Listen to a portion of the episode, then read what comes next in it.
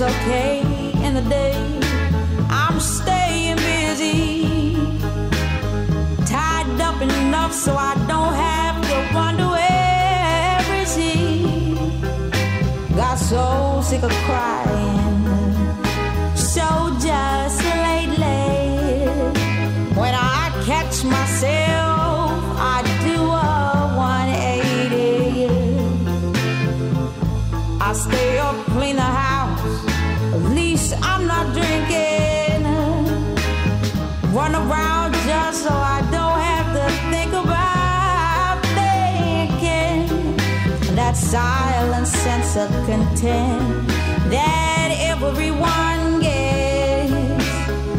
just disappears soon as the sun sets.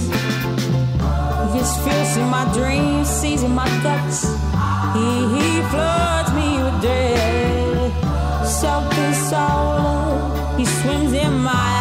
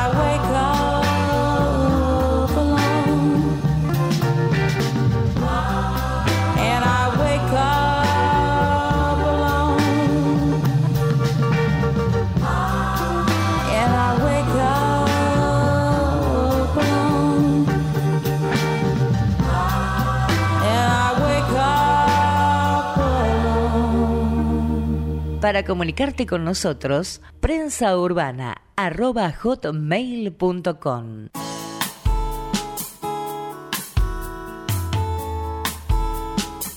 Prensa Urbana. Prensa Urbana.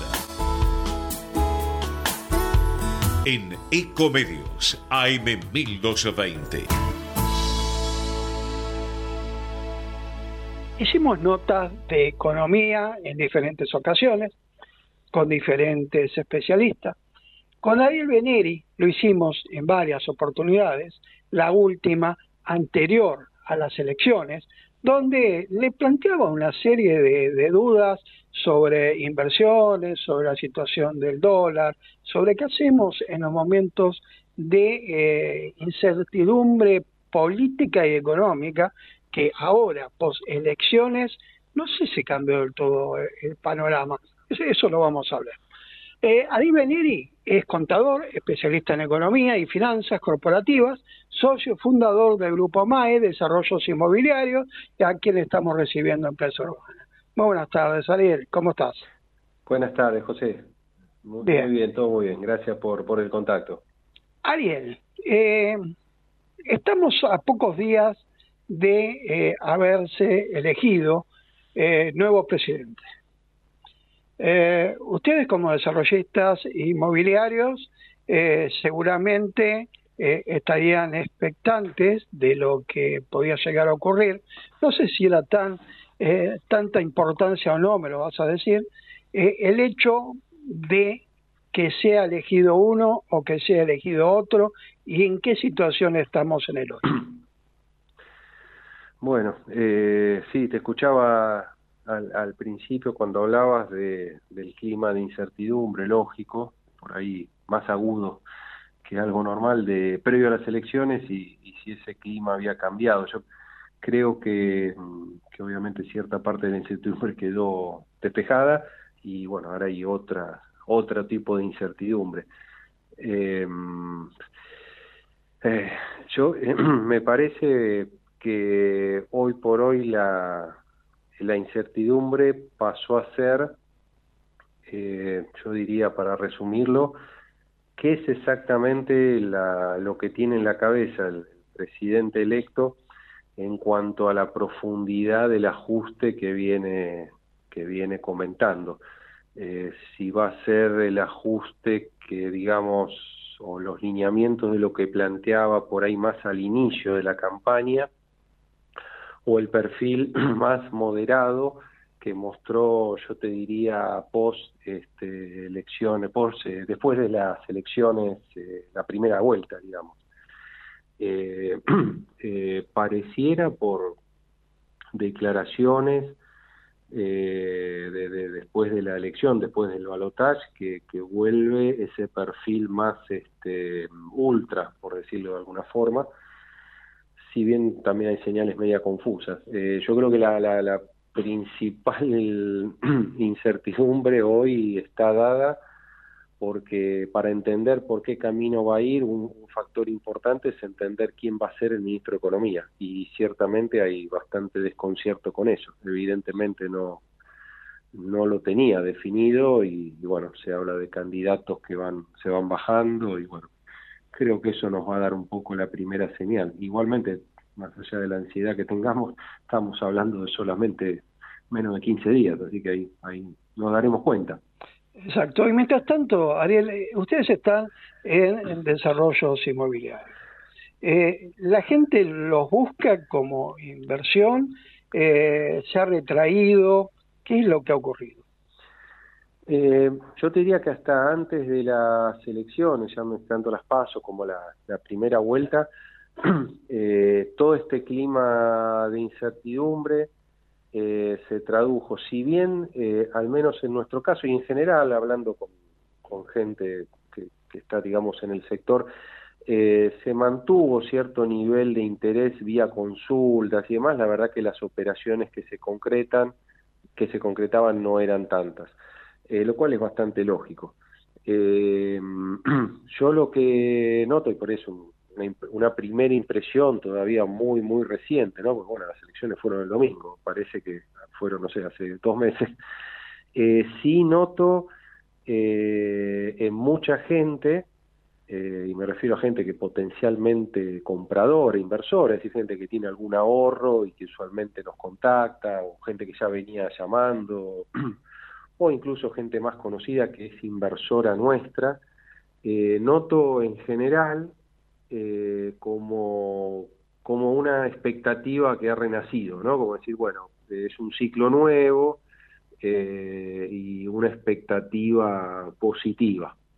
Eso obviamente para, para lo que es el perfil de inversores siempre es bueno,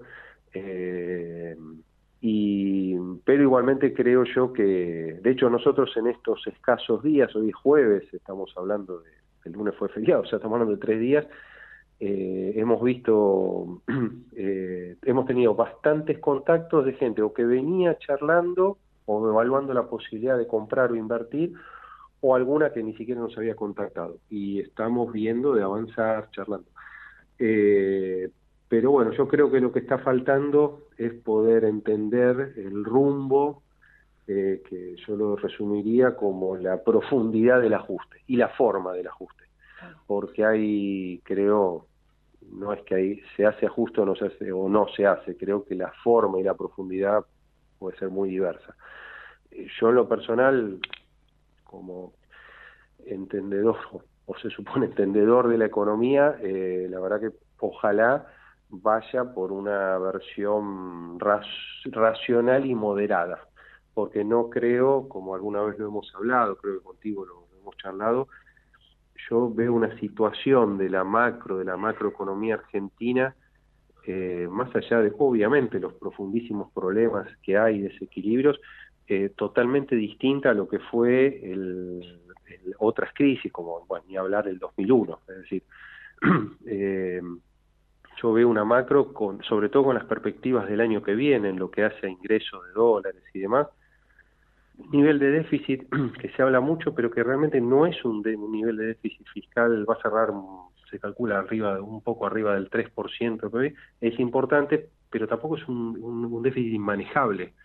Entonces digo, eh, me parece que una que una propuesta, un, formular una propuesta de lineamientos de plan económico razonables, creíbles, y empezar a ajustar esos desequilibrios de una manera prudente, pero a paso firme, nos llevan a un buen escenario y no veo para nada necesario, al contrario, me parece sumamente contraproducente sobreactuar el ajuste, porque eso va a implicar un parate de, de toda la actividad económica, el agravamiento de, los indicadores que hoy preocupan tanto, ¿no? De, de, pobreza y demás, un aumento en el nivel de desocupación que hoy es bajo, el problema son los salarios bajos, pero y eso me parece que va a hacer que la, el proceso de salida sea mucho más largo y doloroso, ¿no? Pero bueno, eso es una, una visión.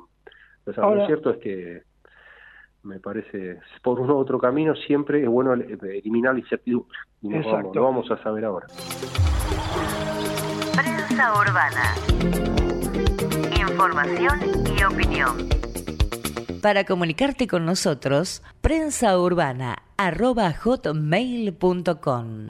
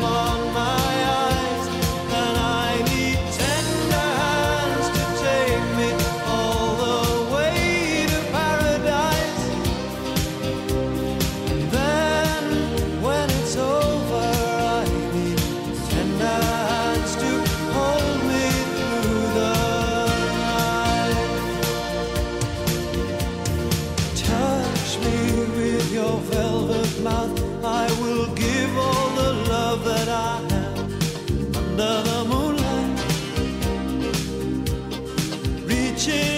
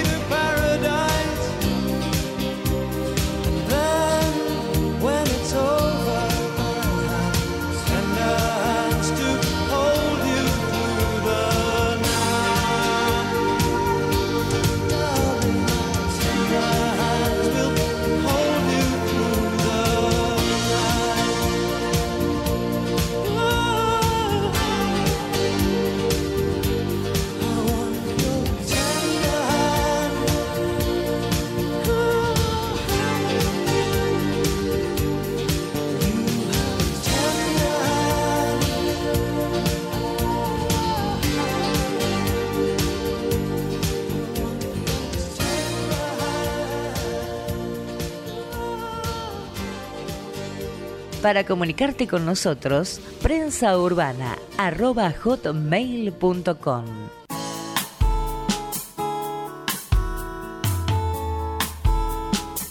Prensa Urbana. Prensa Urbana.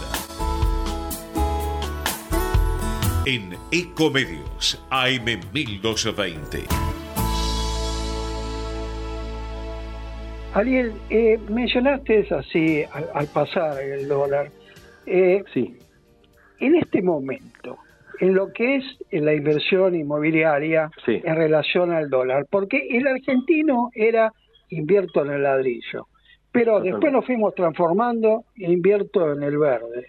Eh, ha- hay una competencia en este momento, eh, inversión inmobiliaria, inversión eh, en dólar, se saca el, el dólar del colchón, Eh, ¿cómo lo están eh, estimando ustedes? Yo creo que eh, esto que te, me, te, remarcaba de la gran diferencia que hay en cuanto a la situación de la macro entre la, la macro de hoy y la de otras crisis, una de las más importantes y yo te diría dramáticamente llamativas, es que en general cuando se desencadena una de estas crisis cíclicas en Argentina, una de las características es que los activos, todo tipo de activos, digo José, acciones, bonos, eh, bienes e incluido inmuebles, siempre están en precios muy altos. Entonces, el ciclo es precios muy altos, crisis, este, eh, problema, caída de precios. Y acá estamos exactamente al revés. Los valores, los precios de los activos argentinos, yo te diría, decir, están ridículamente bajos. Eh, y en esto es todo, las acciones, los bonos y también los inmuebles. Los inmuebles están en un piso. Eh, fíjate vos, por salir del tema inmueble, eh, fíjate que hace dos semanas, si yo mal no recuerdo, se vendió uno de los bancos más grandes de Argentina, el Banco Itaú. El precio de venta es ridículamente bajo. Uno dice, ¿cómo puede ser que esté tan bajo? Bueno, estamos en una situación de precio bajo. Entonces, me parece que eh, si en estos días se despeja esta incertidumbre del rumbo, es decir, ajuste duro, ajuste moderado gradual, que pareciera que es la primera, bueno, despejado eso, la, objetivamente, para quien tenga dólares, como vos en el colchón, que es muchísima gente, muchísima gente, no te estoy hablando de eh, inversores que tengan 5 millones de dólares, digo, gente que tiene 30 mil, 40 mil, 50 mil dólares, es muchísima. Eh, me parece que cuando se terminen de asentar estas cuestiones por definir y vuelvan a mirar, en el caso del sector inmobiliario, los precios, yo creo que sí van a empezar a salir.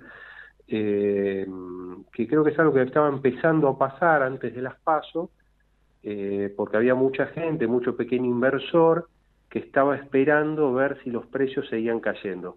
Ya hacia fin del año pasado los precios dejaron de caer y bueno, eso siempre es un ciclo que pasa en unos meses hasta que eso se ve que se consolida y ahí se empieza a mover la rueda. Yo creo que estamos en ese punto. Entonces me parece que toda esta, esta situación de asunción del gobierno nuevo y demás va a demorar. Eh, si se va por un ajuste duro, obviamente eso va a generar ruido, pero el que tiene esos dólares en el colchón los sigue teniendo y va a ver que los precios están bajos y va a haber oportunidad y se va a empezar a mover. Yo creo que. Si además, que eso es lo que siempre decimos nosotros, es muy importante, no es cualquier, no todos los inmuebles o las inversiones son iguales, si además podés encontrar una propuesta atractiva que tenga financiamiento, que te dé un producto con valor agregado y diferente como tratamos de hacer nosotros y esquemas de inversión, bueno, es más atractivo y, y bueno, esperemos que, que el inversor chico, mediano, le lo comparta este entusiasmo que tenemos nosotros. Te voy a preguntar algo porque lo vi en una nota que te hicieron. Es en relación a un producto que ustedes están comercializando en el área inmobiliaria, Sí. que es el PH Eco. ¿sí? ¿Me, ¿Me podés contar un poco de qué se trata? Bueno, ese es nuestro producto. Eh, básicamente, PH Eco es una concepción de, de departamento, de, de, de inmueble que un poco rescata lo que eran esas bondades del viejo PH, es decir, el, tipo casa, eh, con bajísimo costo de mantenimiento, sin, eh, sin costo fijo, sin amenities, al cual le hemos dado una vuelta de rosca con diseño y tecnología sustentable. con certificación en sustentabilidad, etiqueta de eficiencia energética, que además de ser gratificante poder verificar que, tiene un impacto mucho menor contra el medio ambiente, lo cierto que también nos da la, la, alegría no menor de que nos impacta en el bolsillo mucho menos, es decir, el gasto de mantenimiento de una unidad pH promedio nuestra eh, representa aproximadamente en promedio entre un 20 y un 25% de cualquier departamento común. Es decir, si en un departamento común, eh, hoy de la Ciudad de Buenos Aires, vos pagás mil pesos de expensa, una unidad equivalente en metraje PH Eco está pagando entre 200 y 250. Eh, son edificios, sí, lógicamente, como le llamas PH, eh, donde están exentos de la intervención de, no sé, de, un portero, es de los gastos de unas expensas.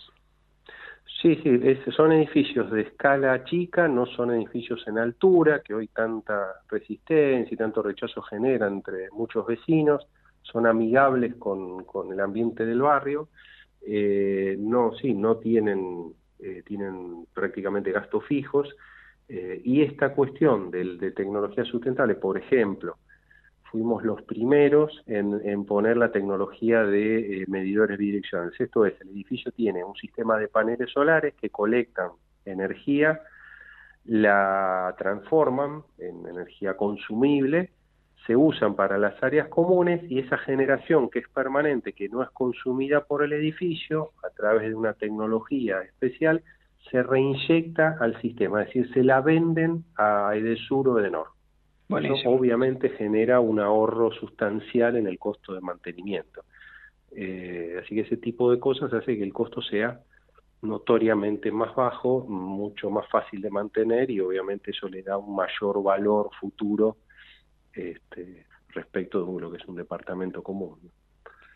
Ali Beneri, te agradezco como siempre que nos traigas eh, tus opiniones, que son muy, muy valederas y con, mucha experiencia.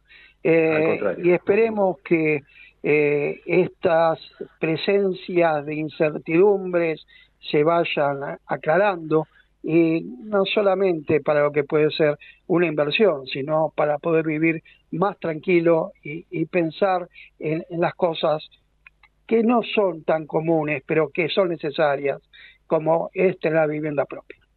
Totalmente de acuerdo. Ojalá así sea y bueno, gracias siempre por la amabilidad de, llamarme. Un fuerte abrazo. Gracias, José. Prensa Urbana. Información y opinión.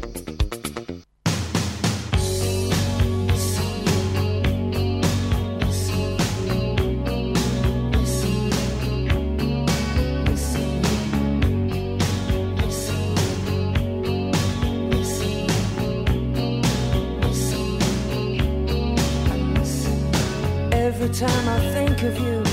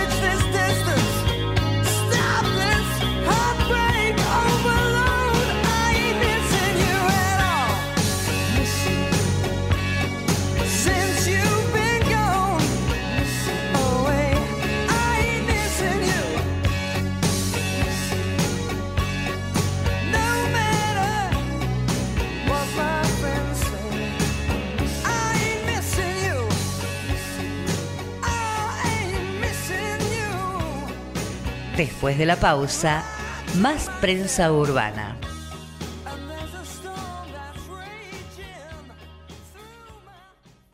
Ecomedios.com AM1220. Estamos con vos. Estamos en vos. No aplaudamos al mosquito, combatámoslo en serio. Para combatir el dengue, el zika y el chikungunya, evitemos que los mosquitos piquen y se reproduzcan. Usemos repelentes, coloquemos tules en la cuna de los bebés y demos vuelta a contenedores para que no se acumule el agua. Si tenés fiebre alta, dolor de cabeza y dolor muscular, no te automediques y acudí al médico. Encontrá más información en argentina.gov.ar. Argentina Unida, Ministerio de Salud, Argentina Presidencia. Podés vernos en vivo en ecomedios.com. Ecomedios.com. Contenidos audiovisuales. Conectate con nosotros. Contestador 5 254 2353.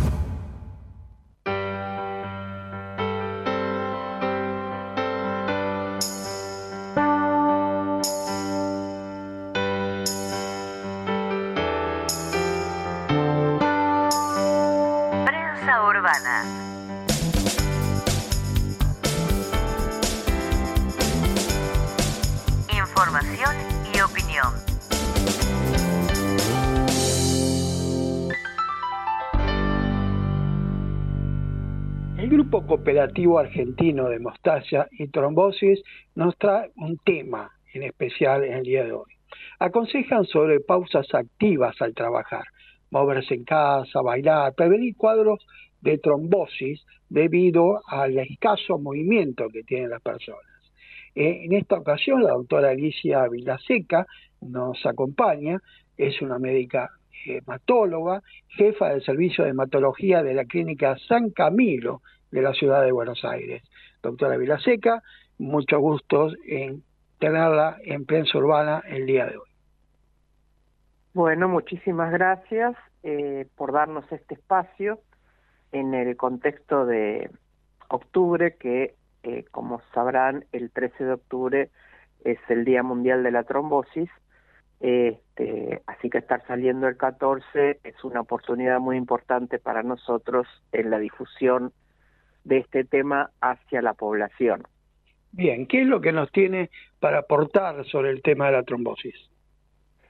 Bueno, eh, primero que hay que tener en cuenta que cualquiera puede tener una trombosis, si bien eh, es una patología que es más eh, frecuente en la población de más de 60 años, pero de todos modos se puede presentar a cualquier edad, que es la formación de un coágulo dentro del territorio venoso, es decir, que la sangre se vuelve sólida eh, en vez de estar circulando normalmente, y eso es extremadamente peligroso porque además de poderse producir en un miembro inferior, miembro superior, eh, puede soltarse el coágulo y viajar hasta el pulmón. Este, y la verdad que la vida actual, eh, con todo el componente de sedentarismo que tiene, hace que la probabilidad de tenerla sea más frecuente, porque uno de los factores de riesgo es la falta de movimiento. Por eso es que es una patología muy frecuente en el paciente hospitalizado, en el postquirúrgico, pero también eh, en las personas que están eh, mucho tiempo eh, trabajando quietas, eh, la gente que pasa muchas horas frente a la computadora, y en realidad comienzo del siglo XXI, quien más quien menos ha escuchado de casos de jóvenes que después de más de uno o dos días de estar jugando videojuegos, eh, han tenido un cuadro de trombosis y o de embolia pulmonar, eh, a veces con muerte súbita inclusive. Eh, por eso es que nosotros recomendamos que todos aquellos que tienen trabajos sedentarios eh, traten de hacer eh, pausas, efectivamente, como dijiste al principio en la introducción, y que esas pausas sean activas, es decir, no llevarte todo al escritorio, eh, porque si bien esto es, parece que ahorramos tiempo, en esto de optimizar nuestra actividad para perder la mayor la menor cantidad de tiempo posible resulta que hace que tampoco nos movamos. Claro, ahora una pregunta, doctora, porque en esta situación de sedentarismo, ¿hay algún tipo de síntoma que se presenta que nos pueda poner en alerta que estamos en presencia de alguna trombosis en alguna parte del cuerpo? Y si esa sintomatología varía justamente como usted nos comentaba, si es en los miembros superiores, Sí, inferiores. En los miembros superiores lo que nos tiene que llamar la atención es si de golpe tenemos eh, molestia, puede ser con dolor o sin dolor, pero que súbitamente un brazo empieza a tener más diámetro que el otro, está más hinchado. Eh, antes de eh, empezar a pensar diagnósticos extraños, cuando hay una diferencia de diámetro significativa y el brazo se pone más pesado, eh, uno de los diagnósticos a descartar es, en primera línea, es si que uno tenga una trombosis del miembro superior. Y en la pierna, eh, lo mismo. El principal síntoma es que esa diferencia que tenemos de no más de un centímetro entre ambos miembros inferiores se acentúe y puede acompañarse de cambio de color del miembro y puede acompañarse de dolor. Y muchas veces eh, se confunde con el diagnóstico de un desgarro. Este, a veces coincidió con que hubo algún movimiento inadecuado, se produjo el desgarro y por la inactividad que se generó y la inflamación y el hematoma, termina comprimiéndose una vena y teniéndose la trombosis. Así que ante la duda siempre hay que consultar al médico y eventualmente el estudio diagnóstico es muy sencillo, nada invasivo porque es una ecografía de la vena del territorio que uno está preocupado que pueda estar comprometido. Usted mencionó eh, el coágulo a los pulmones. ¿E- ¿Es factible que esos coágulos también lleguen a nivel cerebral? Eh, no, los del territorio eh, venoso, eh, si bien existe una circunstancia en la que podría, eh, que es la embolia paradojal, es extremadamente, extremadamente raro. Hay que tener una anomalía en el corazón. Si no, normalmente todo lo que es en el territorio venoso, que suceda y se desprenda, el filtro va a ser el pulmón. Es prestar atención justamente a los miembros superiores e inferiores y qué síntoma nos encontramos si llegar al pulmón.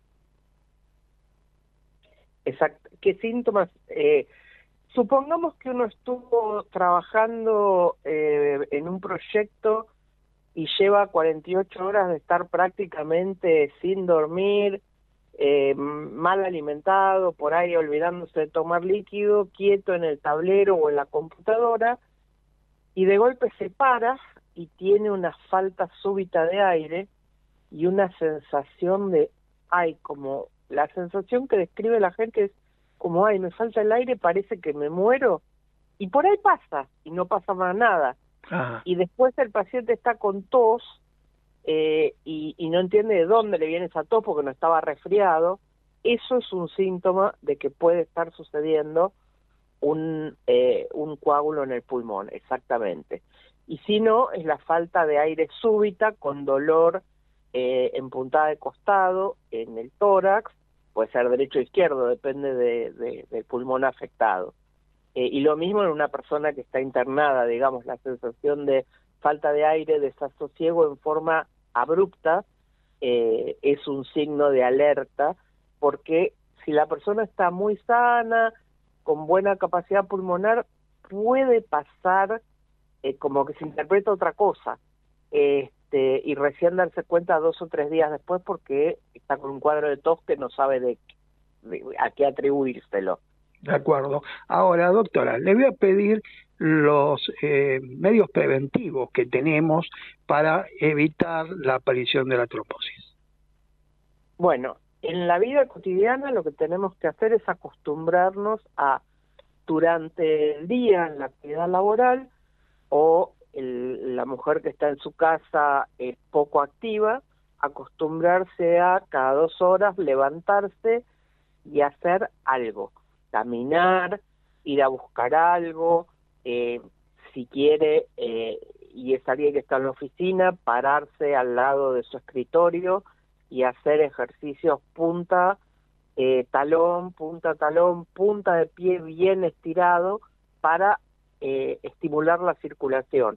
Lo mismo que uno le indica a la gente cuando viaja en avión, que hace un viaje largo, eh, uno ve que hay gente que se va o se para atrás o se sienta, se para al lado del asiento y está haciendo estos ejercicios, o por supuesto hacer actividades más divertidas como eh, ponerse una música y bailar esa pieza nomás entre medio le mejora el humor, le mejora las endorfinas y estimula la circulación de todo el cuerpo. El tema es mantenerse activo, acostumbrarse a no usar por ahí todos los medios de comodidad que tenemos. Tenemos que salir, bajemos la escalera, no te digo que subas todos los días, pero la escalera la puedes bajar y después subir en el ascensor. Este, lo mismo, te vas a sentar a trabajar, no te lleves el café, el agua, la bandeja con todo cuando tenés necesidad de algo vas y lo buscas.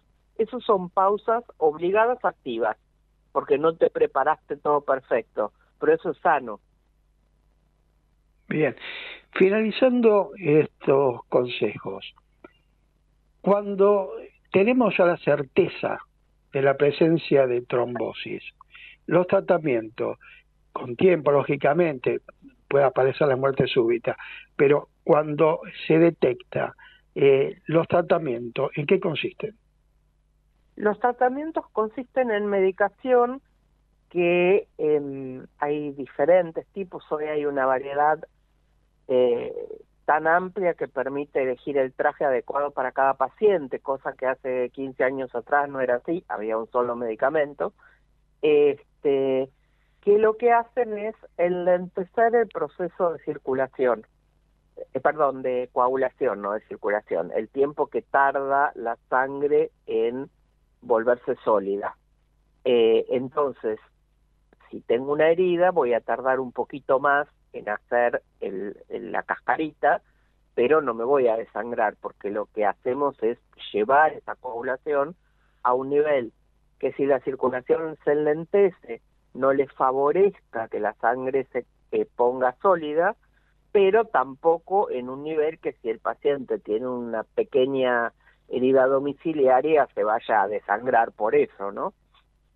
Así, este, así que realmente el tratamiento hoy en día no es extremadamente complejo. ¿Y el individuo que ha sufrido de trombosis puede restablecerse totalmente?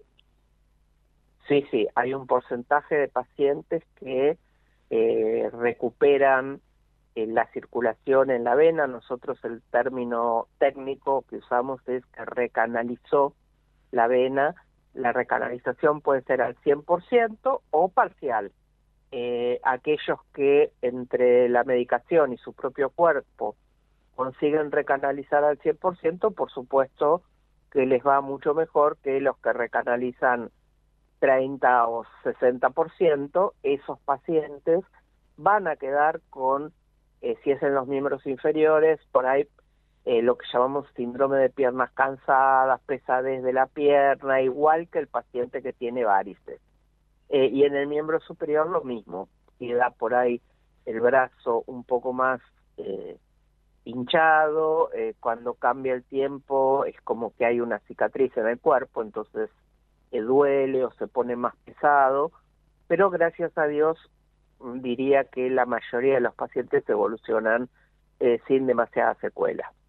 Doctora Alicia Vilaseca, le agradecemos mucho que nos haya acompañado en Prensa Urbana. Agradecidos nosotros por el espacio eh, tan importante que nos han dado. ¿sí?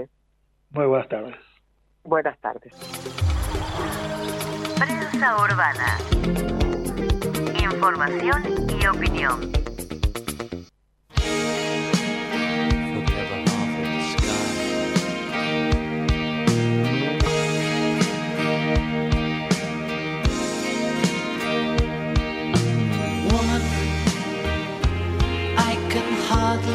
Express my mixed emotions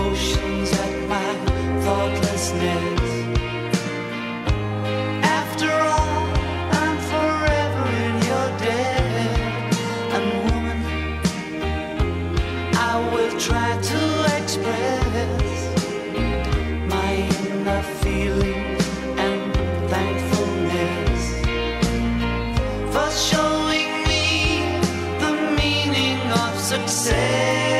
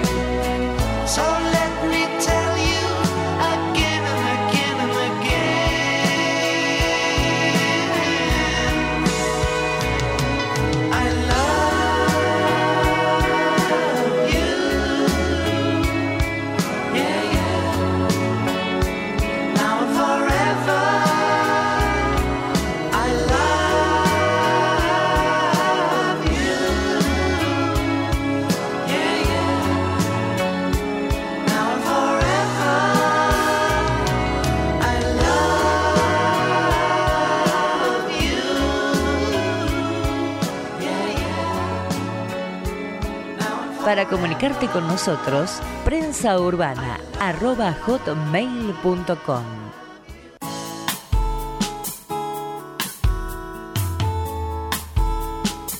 Prensa Urbana. Prensa Urbana. En Ecomedios AM1220. Sindicatos integrantes del Frente Sindical de Acción Ambiental le piden al presidente electo Javier Milei un papel activo para mitigar los efectos del cambio climático, destacando el cuidado del ambiente, donde no puede estar sometido a las leyes del mercado. Es la acotación que realizan y la preocupación seguramente que tiene. Para hablar sobre este tema en línea, el senador Gerardo Juara, que es secretario de Medio Ambiente de la Asociación Gremial de Obreros y Empleados de la Conservación Ambiental, a quien le estamos saludando. Muy buenas tardes, Gerardo. José Bouza te habla. Buenas tardes, José. Gracias por la llamada. Buenas tardes para vos.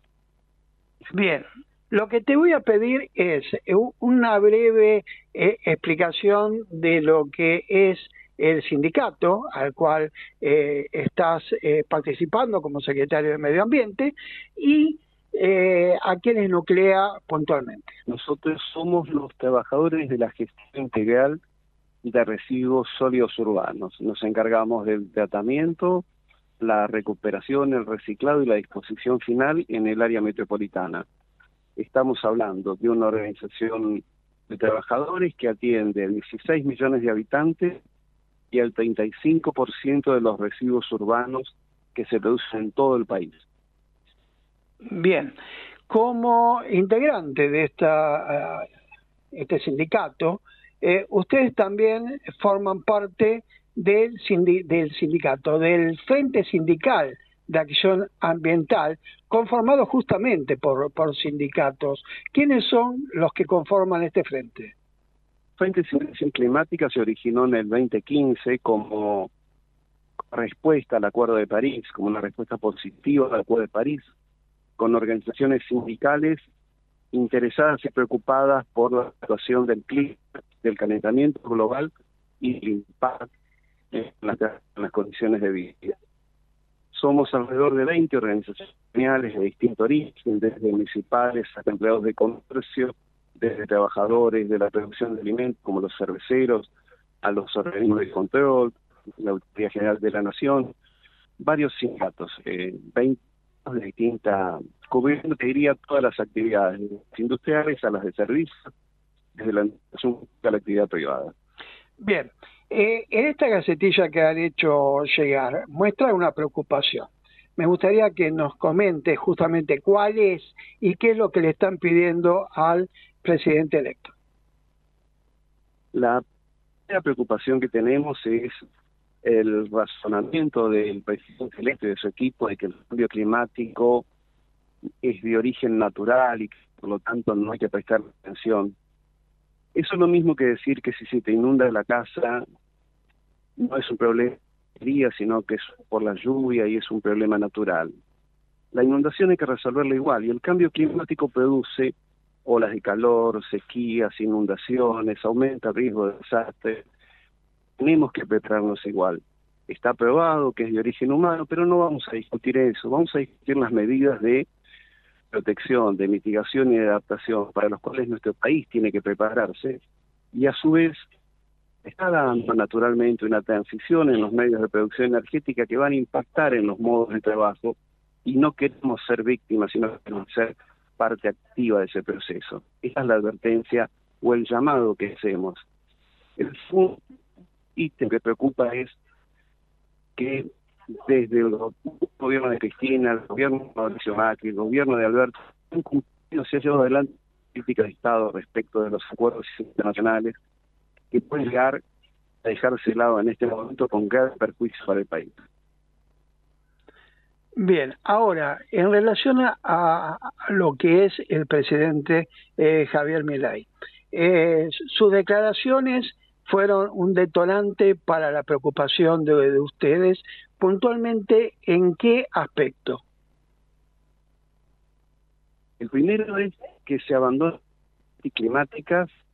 En este momento la Argentina tiene un plan nacional de acción climática en la que están integrados todos los actores de la actividad económica, los sindicatos inclusive, y se está, se estuvo diseñando medidas de mejora y adaptación de las ciudades en el transporte, en la transición energética.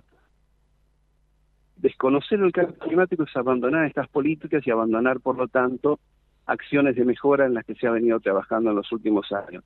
También nos preocupa el abandono de los acuerdos internacionales, por ejemplo, los planes de reconversión de basurales en rellenos sanitarios, los planes de recuperación de biodiversidad a través de creación de parques y de reservas naturales están fuertemente vinculados al financiamiento de organismos internacionales. Financiamiento que Argentina consigue a muy baja tasa porque está justamente vinculado a planes ambientales. El desconocimiento nos dejaría en una situación con la deuda asumida y sin las tareas por llevar adelante. El tercer punto que nos preocupa es que hay efectos del cambio climático en curso. Ya hemos padecido sequía y hemos padecido inundaciones.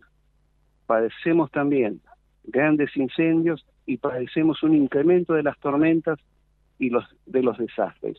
Argentina necesita prepararse, equiparse y desarrollar competencias para esas situaciones que desconocer el cambio climático es renunciar a estar preparado para eso. Esta preocupación ustedes le hicieron llegar a los medios de, comunicación.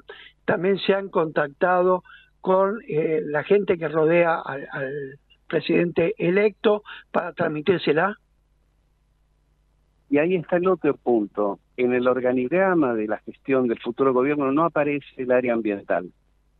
Entendemos y sabemos que ha decidido eliminarlo como ministerio, pero no encontramos el área responsable de las políticas ambientales en ninguna de las carteras que se han venido anunciando. Por eso nos vimos surgidos a enviarle esta carta a sus oficinas en ese momento en el hotel para hacerles saber nuestra preocupación y apenas tengamos conocimiento de quiénes serán los responsables del área ambiental o quien se haga cargo del área ambiental dirigirnos directamente al nuevo funcionario. Bien, eh, entonces esto es algo que tenemos que esperar como una eh, continuidad de acción por parte de ustedes, del Frente eh, Sindical de, Acción Ambiental, y esperemos que le den algún tipo de, de respuesta, porque bueno, está dentro de lo que es este nuevo Ministerio de Capital Humano, pero no, no tiene una referencia puntual sobre quiénes van a trabajar en el medio ambiente. No, y nos preocupa porque el actual ministerio es responsable de varios convenios internacionales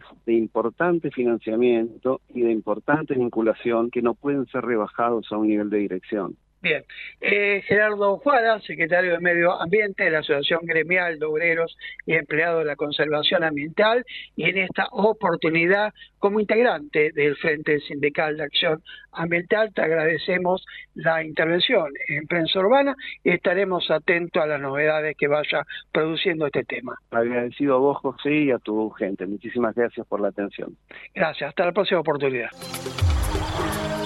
Prensa Urbana información y opinión.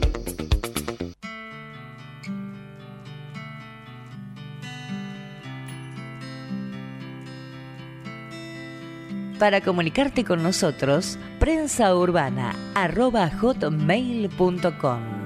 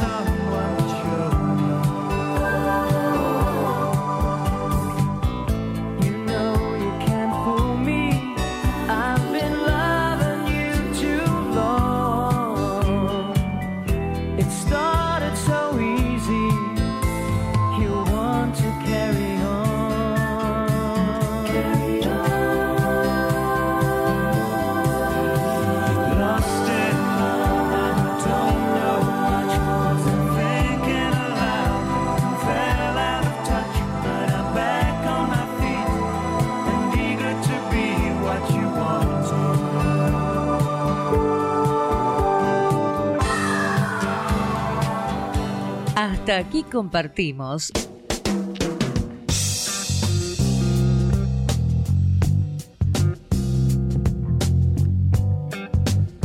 Prensa Urbana.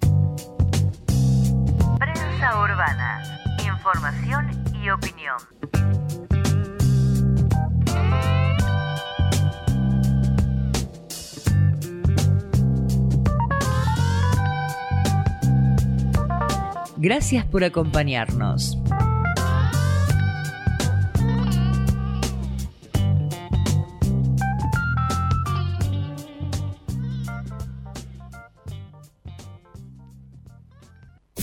Desde Buenos Aires, transmite LRI 224, AM 1220, Ecomedios